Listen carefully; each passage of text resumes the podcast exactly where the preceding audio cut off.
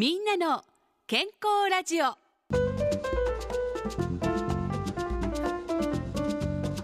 お元気ですか？岩崎理恵です。毎週この時間は横浜市医師会の先生方に健康についてのお話を伺っています。今週と来週は中区新山下3丁目にある横浜市立港赤十字病院形成外科の横山明子先生に乳房再建というテーマでお話を伺います。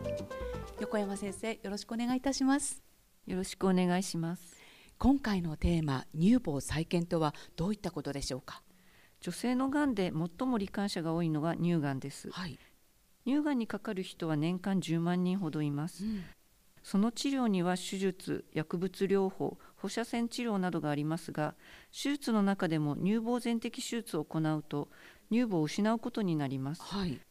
この全摘手術に対して何かしら別のもので乳房の膨らみを再現するのが乳房再建術です、うん、乳房再建は全摘手術の女性にとっては大きな救いになりますね。がんを治療するという意味では乳房再建は必須の治療ではありませんが女性らしさの象徴を失うことが患者さんに与えるダメージが大きいので、うん再建手術は見た目とともに気持ちの改善にもつながります、うん、その乳房再建はどのように行われますか？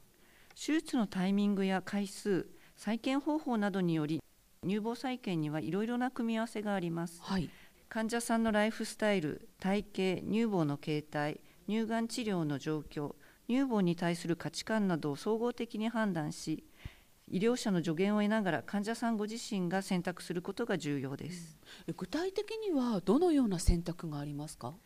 乳房再建の方法はまずそのタイミングと手術回数で分けられます、はい、乳がんの手術と同時に行うのが一次再建。乳がんの手術とは別のタイミングで行うのが二次再建です、ええ、また手術の回数により1期再建2期再建と分けられていてその組み合わせで一次1期再建二次二期再建などと呼び分けています、うん、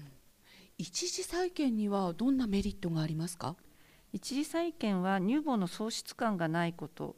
手術回数が少なくて済むことなどのメリットがあります、うん、一方で乳がんと診断されてから間もないので時間や心理的な余裕がない中でいろいろ決めないといけなかったり乳腺外科と形成外科が揃っている施設でしか行えないというデメリットもあります、うん、では二次再建はいかがでしょうか？一方で二次再建は時間的余裕はできるものの乳房の膨らみのない期間ができたり手術回数や費用が増えるというデメリットがあります、はい、一次再建ができない施設で乳がん手術を受けた患者さんが別の施設で二次再建を行うことも可能です、その際何か注意することはありますか？一次再建も二次再建も必ず担当の乳腺外科の先生に再建の希望を伝えてください。許可や紹介状をいただいてから形成外科を受診してください。はいわかりました。来週も乳房再建について伺います。横山先生ありがとうございました。ありがとうございましたみんなの健康ラジオ。今日は横浜市立港赤十字病院形成外科の横山明子先生にお話を伺いました。お相手は岩崎理恵でした。この番組は横浜市医師会の提供でお送りしました。